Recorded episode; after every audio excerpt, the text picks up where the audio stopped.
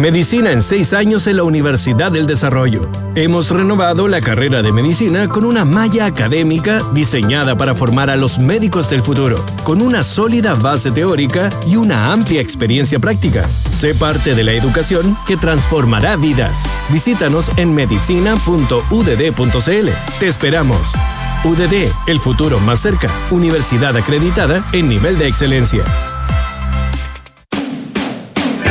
Duna presenta Aire Fresco con Polo Ramírez. Auspicio de Descubre todo lo que Red Dávila puede hacer por tu salud. Mundo Empresas, tu empresa en manos expertas. Principal, experto global en inversiones. Y en la Universidad San Sebastián, la educación es nuestra respuesta. Duna, sonidos de tu mundo. ¿Qué tal? ¿Cómo están ustedes? Muy buenas tardes, bienvenidos a una nueva edición de Aire Fresco aquí en Radio Duna, día martes 19 de diciembre. Estamos como siempre en el 89.7 en Santiago, 104.1 en Valparaíso, 90.1 en Concepción, 99.7 en Puerto Montt. Pueden escuchar también en el canal 665 de BTR, pueden bajar nuestra aplicación Radio Duna, escucharnos ahí en cualquier parte donde ustedes se encuentren. Lo mismo a través de Duna.cl, donde está toda nuestra programación. Están también nuestros podcasts, lo mismo que en Apple Podcast, Spotify y las principales plataformas de podcast. Hoy tenemos nuestra sección Figura y Fondo con César Gabler. Y también vamos a estar conversando junto a Francisco Aravena acerca de una, una investigación que es, eh, es bien eh, preocupante porque tiene que ver con el archipiélago de Juan Fernández, un archipiélago que es eh, tremendamente delicado ah, en términos de eh, su, condición medioambiental, ah, con hábitats que pueden ser rápidamente amenazados. Y hay, em, hay una proliferación como les decía, preocupante, del erizo negro de Juan Fernández que amenaza el equilibrio marino del archipiélago. Vamos a estar conversando con el doctor Iván Hinojosa de la Universidad Católica de la Santísima Concepción y que es parte además del consorcio Sur Subantártico Ciencia 2030.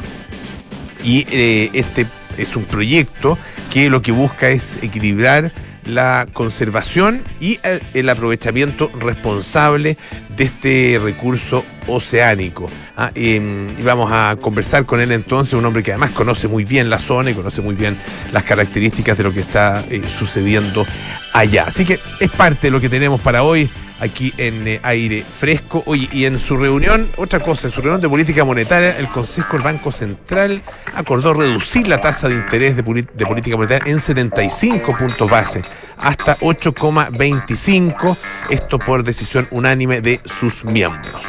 Ah, noticia de último minuto. Aquí está todo el mundo a la espera. No, no sé el mundo, mucha gente a la espera. No, finalmente todo esto nos impacta eh, sin duda a todos nosotros y siempre, bueno, eh, cuando hay esta reunión de política monetaria, es justamente a las 6 de la tarde en punto cuando se da a conocer. Son las 6 con 4 minutos, así que aprovechamos de informarles.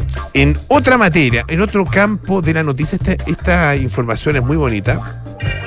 Eh, Fíjense que un experimento acaba de documentar la memoria social, memoria social más duradera jamás registrada en individuos no humanos. Esto es un tipo de experimento que se hace con, eh, animales, no les pasa nada a los animales, entre paréntesis, importante, en este, en este, tipo de experimento, en otros sí.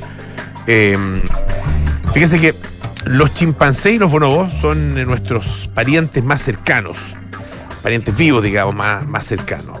Ah, eh, hace algunos cientos de miles o a través millones de años, eh, nuestros eh, tatara, tatara, tatara, tatara abuelos o abuelas se separaron y, surgieron líneas distintas, bueno, pero algún minuto ah, provenimos del mismo, del mismo tronco. Ah, no la misma rama, pero sí del mismo tronco. Bueno, de hecho compartimos un, un porcentaje que llega hasta el 98% del ADN. Y lo interesante es que son capaces, de acuerdo con esta investigación, de recordar a familiares y amigos a los que no han visto en décadas. Es un equipo liderado por Laura Simone Lewis, que es una psicóloga y antropóloga de la Universidad de Berkeley en California, y que em, ella decidió iniciar esta investigación basada en sus propias experiencias con los simios. Ella tenía la sensación de que estos animales eh, la reconocían a ella y también a otros eh, investigadores con los que ella trabajaba cuando los visitaban, aunque hubieran estado sin verlos durante muchísimo tiempo. Teníamos la impresión, dice, de que respondían como si te reconocieran, como si no fueras otro visitante más del zoológico. Ah, eh, dice uno de los autores principales de esta investigación, que otro eh, profesor, eh, en este caso de la Universidad Johns Hopkins, que se llama Christopher Krupenge. Bueno, el equipo comenzó a trabajar con ejemplares de los zoológicos de Edimburgo, en Escocia, en Plackendel, Plankendel, perdón, en Bélgica, y en el santuario de Kumamoto, en Japón. Ah, eh, y cuentan que eh, es porque eh, los animales son muchas veces reubicados en otros zoológicos para evitar la endogamia, para que se produzca una reproducción un poco más, más sana, por decirlo así. Bueno, en este estudio que acaba de ser publicado, ellos primero recopilaron fotografías de simios, de algunos unos monos, digamos, que habían sido trasladados habían muerto y que los participantes no hubieran visto durante al menos nueve meses. Después, los investigadores informaron si sobre la relación habían sido positivas o negativas. Y finalmente se invitaba a, eh, eso me imagino, no sé si con los simios o, le preguntaban a los cuidadores, me imagino que a los cuidadores, pero bueno, se invitaba a participar los simios en el experimento ofreciéndoles su jugo de fruta favorito. Mientras los bebían, estaban tomándose el jugo los simios y le mostraban dos fotografías. Una de un simio con el que en algún momento de su vida hubieran coincidido al menos un año y otra de un completo extraño. Usaron cámaras infrarrojas de seguimiento ocular y el equipo medía exactamente los puntos de fotografía, de la foto, los puntos de la foto, digo, donde miraban y durante cuánto tiempo. Ah, eh, una prueba muy simple, dicen los investigadores. Ah, mira más tiempo a su ex compañero o al extraño. Y efectivamente miraba más tiempo al ex compañero y todavía más a aquellos con los que habían tenido interacciones positivas hasta el punto de que a veces dejaban de beber, ¿ah? como hechizados por la imagen. Qué bonito. El caso más extremo fue el de una bonobo, que se llama Luis, que no había visto a su hermana, a su hermana Loreta, eh, ni a su sobrino Erin, desde hacía más de 26 años. 26 años en el momento de la prueba. ¿Ah? Eh, y fue capaz de reconocerlo. Em, antes, bueno, se habían hecho experimentos similares con elefantes africanos ¿ah? eh, y se había llegado hasta los 12 años. El caso de los delfines, por ejemplo, ¿ah? a través de la vocalización. Eh, y eran capaces de recordar vocalizaciones de individuos que no habían visto en alrededor de 20 años. Pero lo de la Bonobo Luis era realmente demasiado. Entonces lo llevó a repetir el experimento hasta ocho veces para llegar entonces a la convicción de que efectivamente, em, de que efectivamente ellos, o sea, esta, esta Bonobo los estaba recordando. Esto le da la razón a Jerry Diamond, em, que es un biólogo, evolucionista, tiene varios, varios libros. Em, ah, como estoy tratando de acordarme del nombre de uno de esos libros, Armas, Gérmenes y algo así. Eh, bueno, da lo mismo. Diamond, pero, usted probablemente lo conoce. Eh, y él utiliza el término tercer chimpancé para referirse justamente a nuestra propia especie. ¿ah? Muy interesante. A propósito de nuestra especie, fíjense que se calcula, eh, de acuerdo con un estudio publicado hoy en la revista Nature Communications, que desde que los seres humanos comenzaron a expandirse por el mundo, han ocasionado la extinción de más de 1.400 especies de aves. Solamente aves. Em, esto representa el doble de las estimaciones anteriores y em, equivale, digamos, a un 12% de todas las especies de aves que existen hoy en día. Es una investigación que da una nueva dimensión tanto, tanto dice, a la magnitud de estas extinciones como a sus repercusiones en la biodiversidad. Ah, las extinciones tienen que ver con, bueno, eh, deforestación, caza, la caza masiva, ¿no es cierto? Y también la introducción de especies invasoras. Em, como la mayoría de las extinciones de aves han ocurrido en islas, los investigadores aprovecharon el registro fósil para hacer esta estimación de cuántas especies se extinguieron ah, eh, en eh, Fiji, por ejemplo, Hawái, Nueva Zelanda y en otras islas del Pacífico Occidental. 1.430 especies de aves de todo el mundo han desaparecido desde el Pleistoceno tardío iniciados unos 126.000 años y la mayoría de estas extinciones han ocurrido en los últimos 11.700 años. Ah, recordemos que la expansión del, Homo sapiens, digamos, comienza, se calcula, ah, hace unos 40.000 años.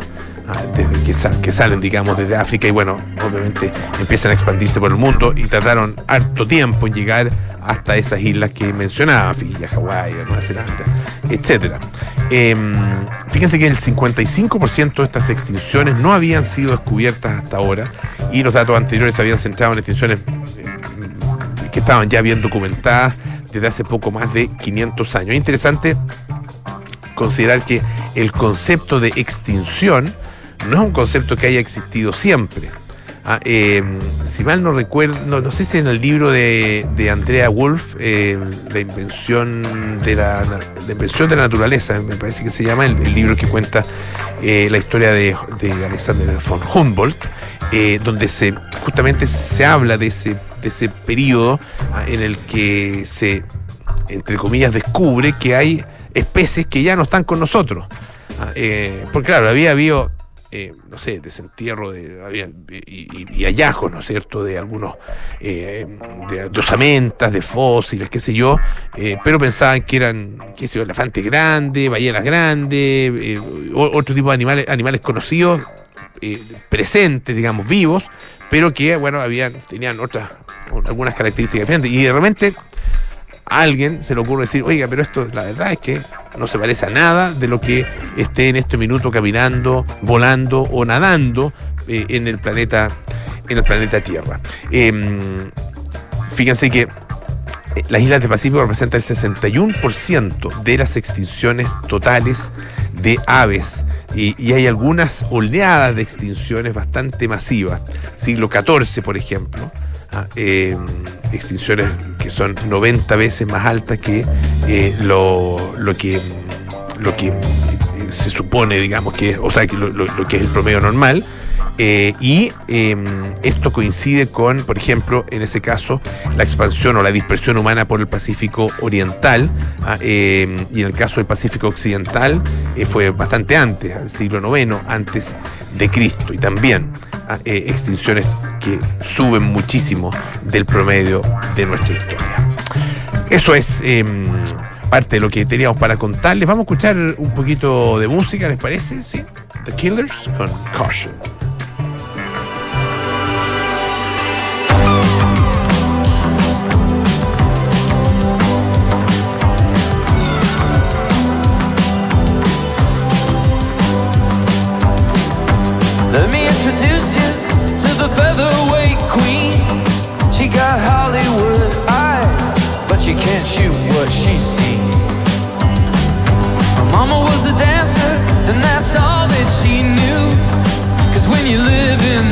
It's what pretty girls do. I'm throwing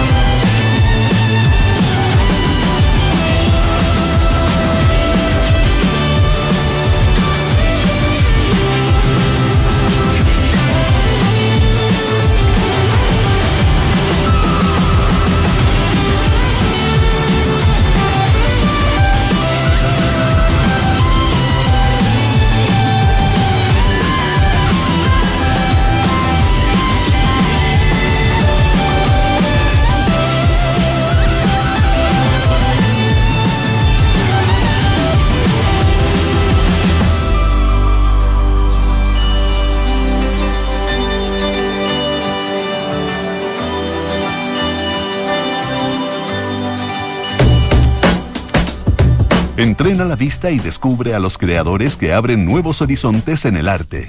Porque ver es más que mirar, esto es Figura y Fondo, con César Gabler, en aire fresco. Presentado por Fundación Actual. Estamos listos aquí con César Gabler para hablar de arte, como lo hacemos todas las semanas aquí en Figura y Fondo, que como decíamos, es una presentación de Fundación Actual, a quien le agradecemos su participación y su compromiso en todo este tiempo. Don César, ¿cómo le va? Muy bien, aquí ya prestándonos para recibir en pleno el verano, ahora que estamos en enero. Y de hecho, quería hablar de eso, fíjate, de verano. Reflexiones de verano. Reflexiones de verano porque uno podría pensar que el arte está lejos del verano, como que el verano es demasiado alegre, demasiado banal, superficial, para ojos de algunos, como para que eso pueda ser tema artístico, y nada más lejos de la verdad, porque si hay un tema o una estación que se presta para el arte, fíjate, y yo, yo creo que incluso para el arte contemporáneo, es la del verano. Y vamos a partir justamente con un artista que está prácticamente al cierre de su exposición. Estamos hablando de Joaquín Sorolla, el gran artista español, pintor, podríamos decir, impresionista, que nació en 1863, murió en 1923 y ahora en Madrid, en la Fundación Mafre, se está presentando la exposición Los Veranos de Sorolla, que es justamente una reflexión a partir de, de todo el material que él pintó muchísimo, y esto es una exposición bastante limitada en ese sentido, sobre las playas y, por supuesto, lo veraniego. Eh, y lo veraniego, claro, está en una dimensión muchas veces lúdica, el ocio, la expresión de la personalidad, la corporalidad, pero también hay una dimensión que tiene que ver con el trabajo. Hay gente que trabaja en la playa, los pescadores, los vendedores, etcétera, y claramente Sorolla ilustró todo eso valiéndose de la pintura y de esa particular técnica que él tenía al aire libre. Si uno ve fotos, vea Sorolla de traje, pintando a veces telas gigantes, yo no sé cómo lo hacía, telas, hablamos de hasta dos metros y más, en la playa, con los modelos ahí mismo, y tenía esa capacidad de, primero, registrar con mucho verismo lo que estaba observando, y dos, darle toda esa luminosidad que es característica de su trabajo y que lo hace admirado hasta el día de hoy por artistas de todo tipo, incluidos pintores contemporáneos como, que quizás lo nombremos más adelante, Eric Fischl, un, un artista súper relevante de la pintura, digamos, de los 80 en adelante en Estados Unidos. Una cosa, eh, César, es pintar motivos de verano, ¿no es cierto? Y otra cosa distinta es, y, es lo que logra, creo yo, Sorolla, pintar el verano con todas sus características, con su luz y con su calor. ¿ah? Eh, y eso se siente en los cuadros de Sorolla. Tiene una, tiene una, una, capacidad de, de, captar, tal como bueno, los, los, buenos impresionistas, el momento, ¿no es cierto? Ah, de captar la sensación y la emoción de ese momento, que es, es una sensación casi física la que uno tiene cuando ve los cuadros de él. Súper bien descrito. Y claro, eso está en la atmósfera. Eh, Sorolla tenía una capacidad muy grande para captar la luminosidad del cielo, cómo se proyectaba la luz en la tierra, en las plantas, etcétera y por supuesto en los cuerpos. Es característico el tratamiento de la piel y particularmente de la piel mojada. Esos niños, sobre todo, que entraban al agua, salían y tomaban el sol en la playa, y uno siente justamente en esa piel el brillo que produce la humedad en la piel y cómo se refleja el sol en ella. Eso lo captaba magistralmente y es muy imitado. De hecho, tenemos un artista nacional muy importante que fue Benito Rebollido, que ganó de hecho un premio muy importante en la exposición del Bicentenario con un cuadro que tenía muchas de las características de los cuadros de Sorolla, justamente la vitalidad del cuerpo en medio de la playa y de la luz veraniega. Eso sin duda es algo que está muy presente en su pintura, una pintura que hay que decir la hizo en distintos balnearios y aquí un nexo interesante, entre ellos Biarritz, que fue el balneario donde Pablo Picasso tuvo su luna de miel con la bailarina Olga Koklova, una bailarina importante, que era parte de, lo, de los ballets de Sergei Diaghilev. Uh -huh. Y ya interesante porque ahí vemos una visión del verano muy distinta de la de Sorolla. Son estilos súper contrapuestos. Sorolla es un artista que lo podemos vincular al impresionismo, aunque propiamente no lo fue. Está más cercano a esos pintores realistas de fin de siglo, como Singer Sargent, uh -huh. a quien, con quien se lo ha vinculado. Ya se han hecho exposiciones de ambos Ah, mira. Sí, sí, tuve la suerte de ver una exposición de ambos y realmente muy interesante el contrapunto, las cercanías, pero también las distancias estilísticas entre uno y otro.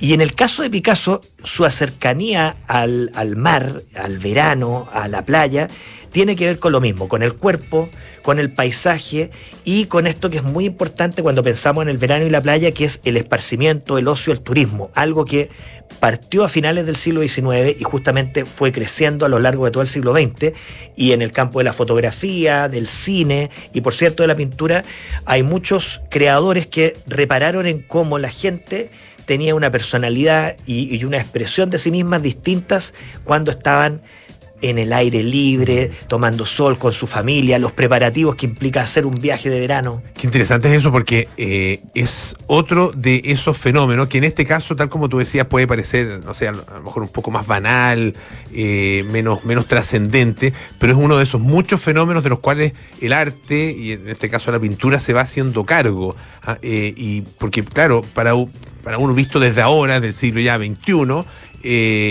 veranear, ir a la playa, eh, tener esos momentos, las vacaciones, todo, es como parte, ¿no es cierto?, de, de, de natural de la vida, ¿ah? como si siempre hubiera existido, pero probablemente no existió siempre. O sea, es y, y si existió, de una novedad, era solo para algunos. Es de una novedad absoluta, pero absoluta. O sea, de hecho, eh, hay una foto, si no me equivoco, Cartier-Bresson, que muestra el momento en que los obreros salen de vacaciones por primera vez.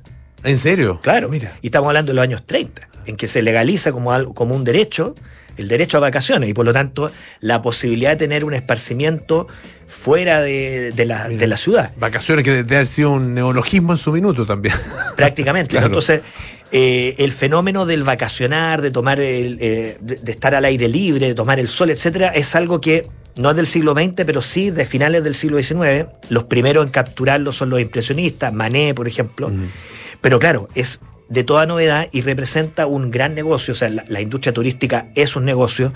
Hay países que se han construido, se han levantado a partir de eso y el fenómeno del turismo ha sido una reflexión. Por ejemplo, España, con todo el turismo que se dio en los 70 eh, y la introducción de un, de un flujo nuevo de habitantes como fueron los alemanes, es todo un tema cultural. ¿cierto? Del cine, de, de, los documentales y por cierto también de, de la fotografía. Y, y, y si hablábamos de Picasso, claro, todo esto que significa el cuerpo al aire libre y no dentro del estudio también es una novedad, porque los pintores pintaban cuerpos desnudos en sus talleres o en escenas mitológicas, donde claro. se podía justificar que la gente se paseara relativamente pilucha en medio del campo.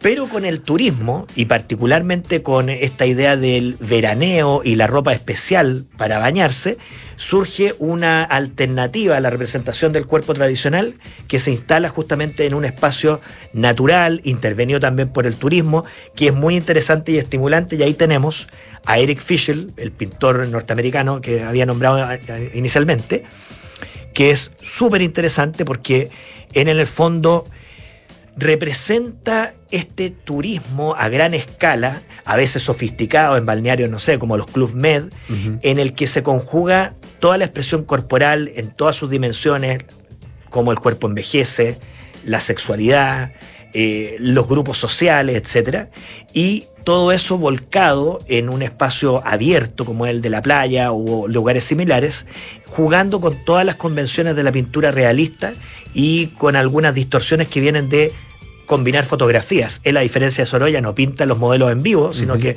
toma fotos como loco y después las edita en su estudio y las combina con mucha libertad. Esa idea de editar eh, el cuerpo, editar la imagen es muy interesante, pero me quedo como para ir cerrando y vincularlo al último artista que quería nombrar, a esta noción de el turismo a escala global ocupando espacios eh, naturales hasta al punto de ponerlos en peligro, que es lo que nosotros vemos hoy día como en muchas ciudades turísticas se quejan de cómo han sido impactadas de manera dramática por un turismo inusual a partir de aplicaciones como TikTok que han hecho que ciertos lugares se viralizan al extremo que mucha gente que nunca había querido visitarlos lo invada. Algo de eso aparece justamente en el trabajo fotográfico de Martín Parr, un artista que es, o artista, fotógrafo, que es parte de la agencia Magnum desde el año 94. Y Parr es muy interesante porque es un fotógrafo, foto, fotodocumentalista. La agencia Magnum se caracterizó por generalmente captar los conflictos bélicos, Mm. los asuntos más, podríamos decir, dramáticos y espinudos del siglo XX, pero él se fue a la dimensión del ocio en general. Y desde los años 80, de los años 70 en realidad, viene trabajando justamente espacios de ocio balnearios y ahí está una serie muy importante que expuso en nuestro país el 2009 a partir de las playas sudamericanas, entre ellas playas chilenas como Viña del Mar. Ah, mira. Ya. Y ahí observamos justamente esto, gente haciendo el tipo de locura y extravagancias que uno ve muchas veces en la playa, comiendo en la playa, los vendedores, las interacciones entre niños y adultos, Cosas que, haría- que no harías en ningún otro contexto. cosas muy- que a uno no se le ocurriría y que justamente en la playa se hacen. De hecho, si uno, no- si uno piensa, la gente se viste en la playa de una manera que en el espacio público podría ser de mal gusto, Mm. cuando no pornográfica. Ese tipo de, de particularidades, de singularidades son las que le interesan a Martin Parr y demuestran que el verano puede ser un espejo no solamente del ocio, sino que de la sociedad y de la psicología más profunda. Interesantísimo. Mira, mucho verano, o sea, mucho arte en el verano y mucho verano en el arte. Don César Gabler, muchas gracias. ¿ah? Gracias, Muy Polo. bien. Bueno, nos vamos ya a la pausa, pero antes varias cosas importantes que recordarles. Tu negocio en manos expertas con la fibra más premiada de Latinoamérica.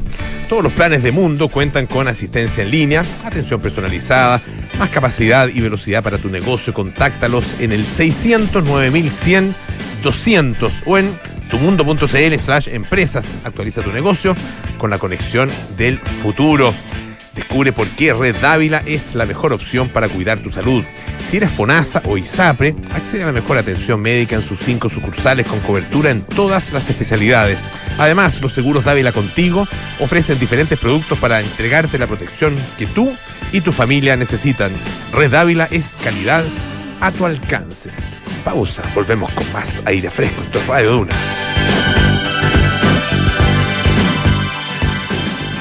Deja tu negocio en manos de expertos. Con la fibra más premiada de Latinoamérica, todos nuestros planes cuentan con asistencia en línea, atención personalizada e internet con más capacidad y velocidad para tu negocio. Conversemos en el 600 9100 200 o en tumundo.cl slash empresas. Mundo Empresas. Actualiza tu negocio con la conexión del futuro. Un inversionista que busca oportunidades de inversión que combinen rentabilidad y liquidez? Te invitamos a invertir en el fondo de inversión deuda privada principal Compass, con una tasa de rentabilidad esperada del 9% y obtén retornos estables en el tiempo con flujos periódicos a través de pagos de dividendos. Aprovecha el éxito total del lanzamiento e invierte desde hoy. Conoce más sobre este fondo en principal.cl. Principal, experto global en inversiones. Los valores de las cuotas del fondo son variables. Infórmese de las características esenciales de la inversión en este fondo, las que se encuentran contenidas en su reglamento interno. Descubrí que Red Dávila me cuida en cada etapa de la vida y cuando más lo necesito. Porque además de ser una red de clínicas y centros médicos, es la mejor red privada en GES y tiene seguros de salud para estar siempre protegida. Sin importar si estoy en FONASA o ISAPRE, Red Dávila es para mí. Descubre tú también todo lo que Red Dávila puede hacer por tu salud. Reserva tu hora en dávila.cl. Dávila, calidad a tu alcance.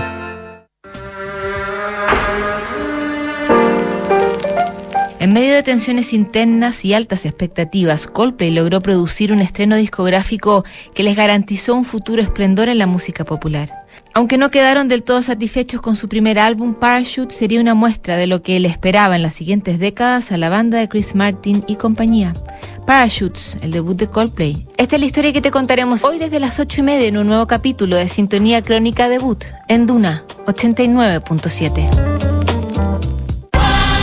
Para los desafíos de Chile, la educación es nuestra respuesta. Es por esta razón que la Universidad San Sebastián es la primera universidad chilena acreditada internacionalmente con estándares de la Unión Europea por agencia alemana ACAS. Reconocimiento que se ha reflejado en nuestra preferencia, transformándonos en la segunda universidad con mayor matrícula de pregrado del país, sumando más de 50.000 estudiantes en todas nuestras modalidades. Universidad San Sebastián, vocación por la excelencia. Conoce más en uss.cl.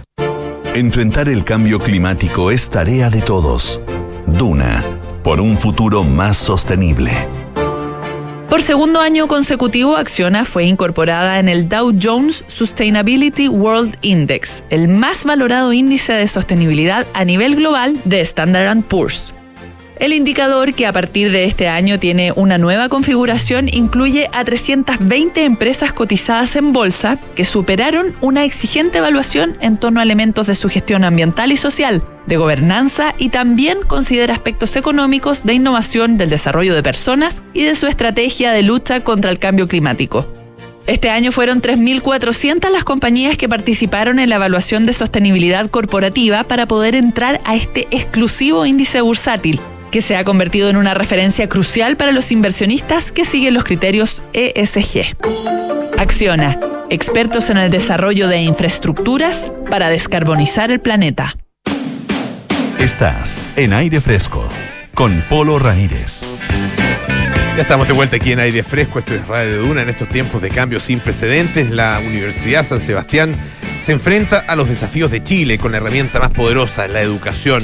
Universidad San Sebastián, vocación por la excelencia. Invierte en Principal y su fondo de deuda privada, un fondo que financia proyectos que contribuyen al desarrollo del país. Conoce más en principal.cl. Nos preparamos para los viajes espaciales, conocemos los últimos avances de la medicina y nos enteramos de los nuevos algoritmos que se están usando. Activa tu inteligencia artificial, porque en aire fresco es hora de conversar con los expertos junto a Polo Ramírez y Francisco Aravena. Bueno, ya estamos aquí junto a Pancho Aravena para conversar de ciencia, como lo hacemos todos los días martes. Francisco, bienvenido. ¿Cómo estás, Polo? Bien, aquí muy interesado en este tema, porque debo confesarte que eh, la versión comestible de este eh, de esta especie es mi comida favorita. Oye, yo eh, compartimos ¿Coincides? Sí, sí. Oh, qué gana de comer uno. uno, uno, uno piensa y se le activa la. Completamente. El antojo. Estamos hablando de los erizos, por si acaso.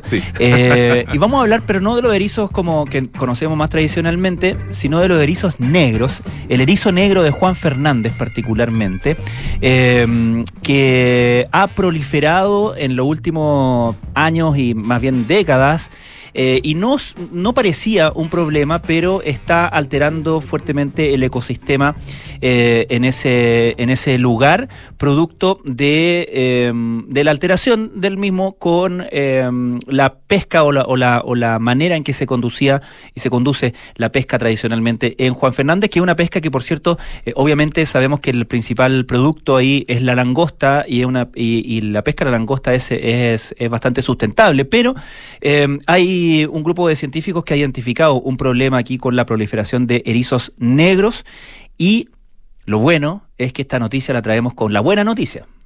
Y han encontrado una solución, un plan mm. para todo esto, para, para transformar un problema en una oportunidad, como dicen los emprendedores. y para hablar de todo esto, estamos al contacto con eh, Iván Hinojosa de la Universidad Católica de la Santísima Concepción, investigador de esa institución, y del Consorcio Sur, Subantártico Ciencia 2030. ¿Cómo está, doctor? Muy buenas tardes. Muy buenas tardes, gracias Francisco por la introducción y gracias Polo por la invitación también. Partamos, aunque sea lo menos fascinante probablemente toda esta conversación, pero eh, creo que es necesario explicar qué es el Consorcio Sur Subantártico Ciencia 2030. Mira, el Consorcio Subantártico 2030 reúne a varias universidades de la parte sur de Chile hasta la Universidad de Magallanes, la Universidad Austral, nosotros y la Universidad creo que Temuco, ahí no tengo muy claro quién están metidos, pero es una asociación de universidades donde estamos eh, tratando de hacer ciencia eh, entre entre todos, ya así también vinculándonos entre nosotros y armando ahí un eh, estos programas para potenciar la investigación en la parte sur y austral de Chile. ¿Y cómo surge, bueno, este, esta temática ah, que tiene que ver con el erizo negro de Juan Fernández? ¿Cómo surge, bueno, en primer lugar, el interés, ¿no es cierto?, por el lugar, por, por ese archipiélago eh, y em, la realización de estas investigaciones y lo que lleva finalmente hasta, hasta esta, este plan, ¿no es cierto?, este, este camino que ustedes ya comienzan a abrir. Super, mira, primero eh, quiero hacer una precisión, porque ahí en, la entrevista que, está escrita y en lo que ustedes acaban de comentar al inicio, que la, culpa, entre comillas, de por qué este erizo está proliferando, es una combinación de factores que todavía no tenemos certeza en la parte de acá de, Juan Fernández. Ah, perfecto, una Lo que nosotros sí tenemos claridad es que en muchas partes del mundo las poblaciones de erizo están aumentando por una combinación de factores, tanto del cambio climático, por un lado, que tiene que ver con cambios en las corrientes, cambios en los aportes de nutrientes, y por otro lado tiene que ver con la falta de depredadores que tienen los erizos. Y ahí sí uno podría decir que esta falta de depredadores es producto de la misma actividad humana que nosotros hacemos tanto de manera local como de manera más global, donde la, los grandes recursos, llámese peces, estrella o otros invertebrados como la misma langosta, son los depredadores de los erizos. Entonces ellos están medio disminuidos ya, pero a una escala más o menos global. y ahí es donde proliferan estas poblaciones de erizos. Entonces una mezcla tanto de cambio climático como eh, falta de depredadores. Y ahí está, estas poblaciones de erizos aumentan. Y aquí te cuento que, bueno, la primera vez que fui a Juan Fernández, que fue el año 2017, tuve la suerte de, estar ahí embarcado con, con los Pristine Seas, un programa de National Geographic. Nos embarcamos y recorrimos y buceamos en distintos lugares de alrededor de, la isla Alejandro Selkirk, que es una isla que está un poco más afuera, y de Robinson Crusoe, que es la isla que, todos conocemos. Y alrededor de esta isla buceamos en múltiples lugares, ya no me acuerdo cuántos, 30 o 40 buceos, y lo que nos llamó la atención inmediatamente fue la cantidad de erizos que había en el, fondo marino. Y efectivamente en esa expedición cuantificamos algo alrededor de los 10 erizos por metro cuadrado, que ya es mucho, y en expediciones futuras logramos contar el 2020, justo ante la pandemia, hasta 20 o 30 erizos por metro cuadrado. Entonces estaban aumentando fuertemente y los pescadores locales obviamente tenían conciencia porque este erizo ya se le estaba metiendo las trampas langosta y nos empezaron a contactar y decir, bueno, ¿qué podemos hacer con esto? Y eh, el erizo es un erizo comestible, es de un género que también ha aumentado en población en otras partes del mundo. Y existe un, mercado para este erizo, entonces hay que empezar a investigar cuáles son las propiedades del erizo en particular de Juan Fernández para poder hacerle un producto. Lo que sabemos hasta el momento, eh, ¿cómo, ¿cómo se compara el erizo negro de Juan Fernández con el erizo que conocemos que nos gusta pedir en el restaurante? Sí, no, es bastante similar, eh, pero en una época súper particular. Hasta el momento nosotros estamos recién haciendo las, las primeras pruebas. Eh, hemos hecho comilonas de erizo ahí en la isla, que han salido bastante buenas, y algunos erizos son más amargos y otros son más dulces. Entonces estamos viendo cuándo es el mejor momento de cosecha, eh, cuándo tenemos un mayor rendimiento. Aquí en los erizos, por ejemplo, el erizo rojo, de, que, está en el sur de Chile, que es el, que más o está a lo largo de Chile, pero la principal pesquería está en el sur, es un erizo dulce, muy rico. Y este, y este erizo de Juan Fernández en algunas ocasiones tiene eh, ese mismo sabor o un sabor incluso mejor, pero hay que saber bien cuándo hacer la cosecha, en qué minuto, y, eso es lo que vamos a tratar de investigar con este proyecto. Eh, ahora, hay, que recordar que lo que uno come, digamos, del erizo, eh, no es no es el erizo mismo, ¿no es cierto? Es parte del erizo, obviamente. Claro. Ah, pero una parte bien comemos son las gónadas. Claro. Son los... Eh, donde están los gametos, donde están los gametos masculinos y femeninos. Entonces también hay diferencia de sabor entre un macho y una hembra, por ejemplo. Ya estos tienen sexo separado, estos erizos. ¿ya? y ahí también hay, hay sabores distintos. Y, eso también hay que caracterizarlo. ¿Cuál es, y, tú cuando, cuando es el mejor momento de cosecha también en, el, en la manipulación de las gonas uno puede ir haciendo selección de gonas de cierto calibre o gonas premium o menos premium. Entonces uno, eh, si le buscamos, yo creo, ¿ah? esto es pura especulación, pero nosotros si buscamos el mejor momento, eh, el mejor rendimiento, podemos tener un esfuerzo menor y un producto de mucho mejor calidad que el mm. erizo rojo. Ahora, em, e, e, el erizo, obviamente, estamos hablando de un, recurso bastante apetecido en, eh, en, todo el mundo, ¿cierto? Y llama la atención y no sé qué, qué, explicación te das tú del hecho de que eh, las comunidades pesqueras en, en, ese lugar, en Juan Fernández, eh, no, no, no, tengan incorporado este como uno de sus productos. Eh, ¿por qué, ¿A qué se debe eso? Mira, se debe principalmente a que la actividad pesquera de la langosta en Juan Fernández no utiliza el buceo para la extracción. Ya. O sea, buzos mariscadores no existen en la isla. Entonces, lo que hay en la isla, claro, es buceo recreacional, pero buceo extractivo no existe. No Ah. están las capacidades, no están los JUCA, por ejemplo, que es el sistema de, de envío de aire a través de una manguera, que es súper común en la costa de Chile, continental, eso no se ve en la isla. Eh, además, esa es la parte así como, como que hay, hay poco buceo extractivo. Ajá. Ahora, los últimos años han aparecido buzos eh, por el tema de, de los pulpos, buzos que andan a resuello.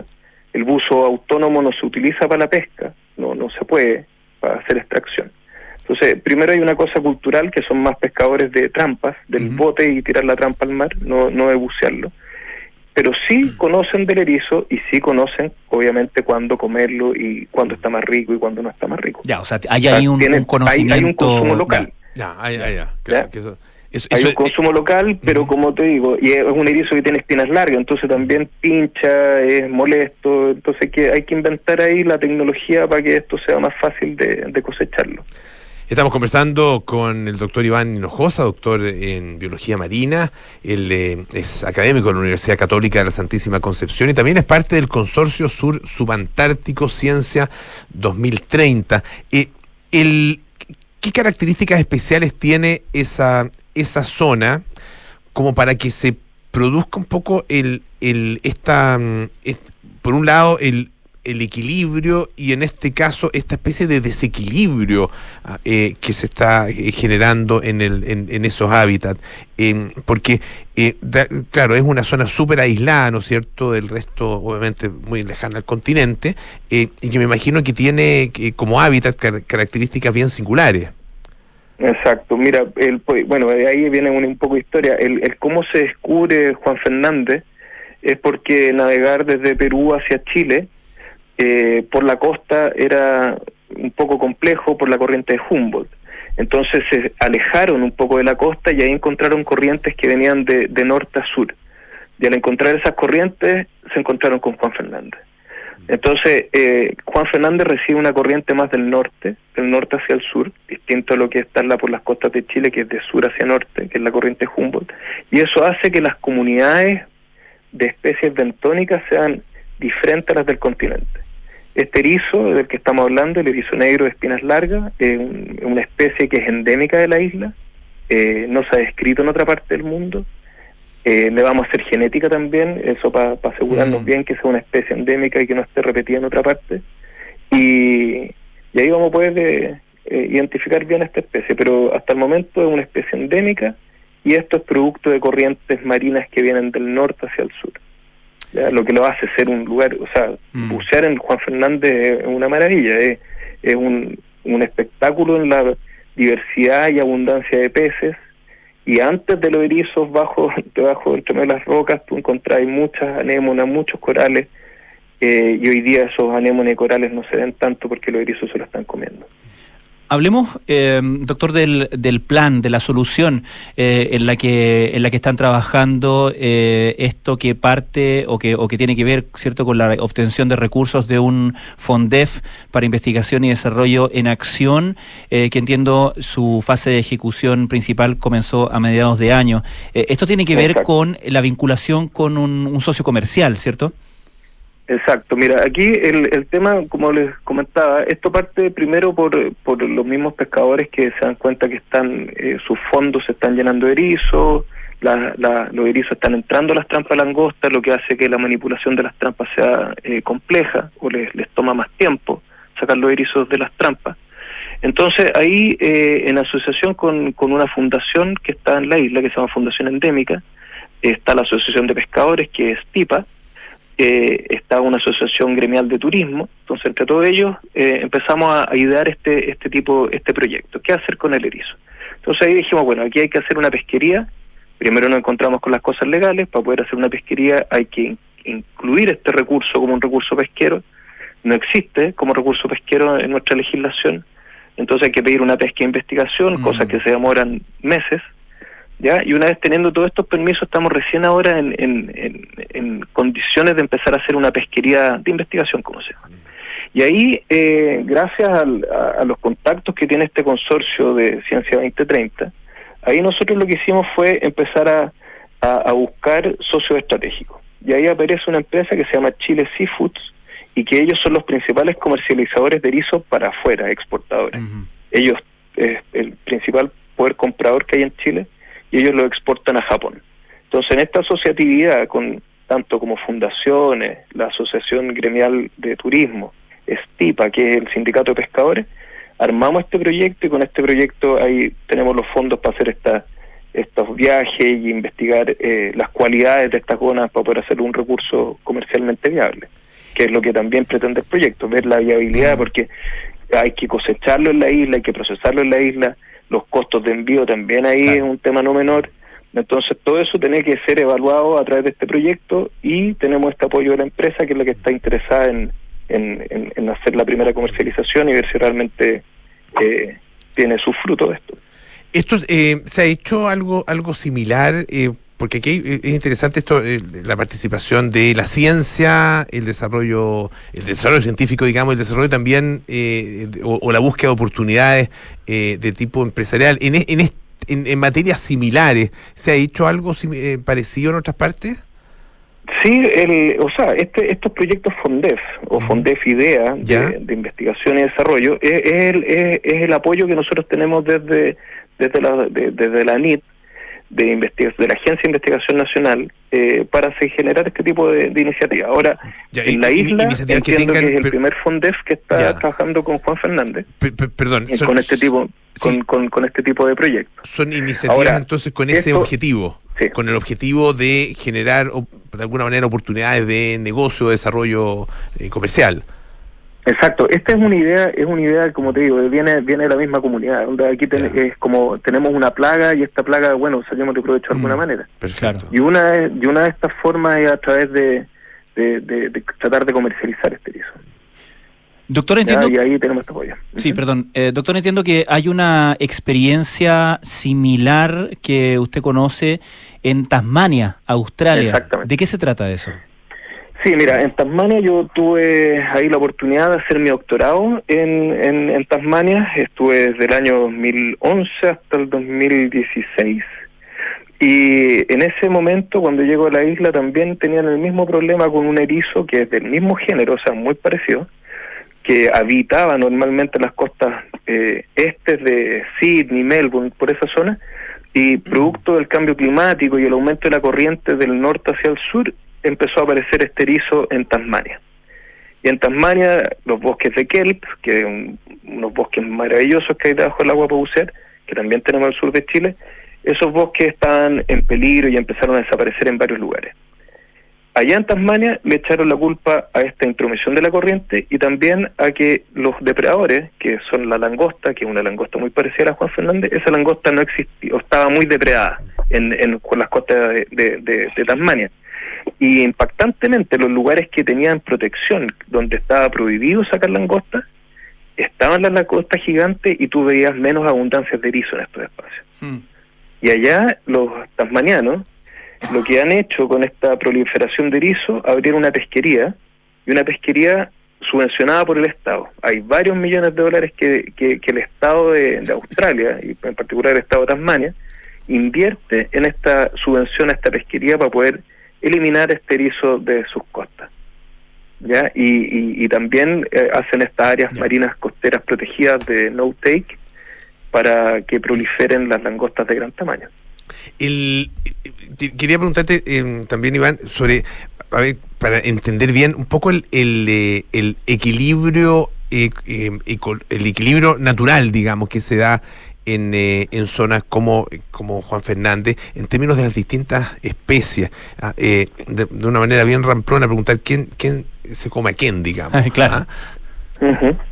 Claro, mira, el, el, bueno, en Juan Fernández, el, eh, lo que nosotros sabemos hasta el minuto, lo que hemos visto bajo el agua con, con observaciones súper preliminares, o sea, que hay que hacer varios experimentos todavía, eh, la estrella de mar es un, es un depredador natural que tiene el erizo. Tú pones una estrella cerca a un erizo y el erizo corre por su vida. ¿ya? Y, y sale arrancando pero a una velocidad impactante, que, que uno nunca piensa que un erizo se puede llegar a morir tan rápido bajo el agua. Y, y arrancan. Y como te digo, las estrellas, o sea, las, las langostas de gran tamaño, en teoría también deberían comerse los erizos. Y, y en los estados eh, pequeños, cuando los erizos son chiquititos, también los peces, en particular un, un jurel de Juan Fernández, también estaría comiendo erizos cuando son pequeños. Esos son como los depredadores naturales que uno observa o que, que podrían ser. Ahora, todo esto también, la idea, nosotros nos vamos ahora en enero y vamos, vamos a estar allá en la isla desde el 10 hasta el 25 de enero. Y ahí vamos a hacer observación y vamos a tratar de hacer algunos experimentos in situ también bajo el agua. Perfecto, doctor Iván Hinojosa, eh, académico de la Universidad Católica de la Santísima Concepción, además parte del Consorcio Sur Subantártico Ciencia 2030. Muchísimas gracias por esta conversación. Muchas gracias. Muchas gracias. Muchas gracias, Francisco y Paolo. Fue muy entretenido hablar con ustedes. Y bueno, y aquí estamos también dispuestos a contarles después más adelante de todas las otras investigaciones que estamos haciendo por acá. Excelente. Algún día iremos a Juan Fernández. Eso, estamos disponibles para una visita a terreno, queremos, Y- queremos contarte. Y si es necesario Eh, probar los erizos, también estamos También dispuestos. estamos disponibles. sí. Muchas gracias, Iván. Chao. Ya, pues, muchas gracias. Chao. Gracias. Pancho. Oye, busqué, perdón, busqué, bueno, el erizo eh, de puntas largas, son bien largas las, las puntas. ¿Sí? Larga, larga, ya. Cosa de llegar y tomar.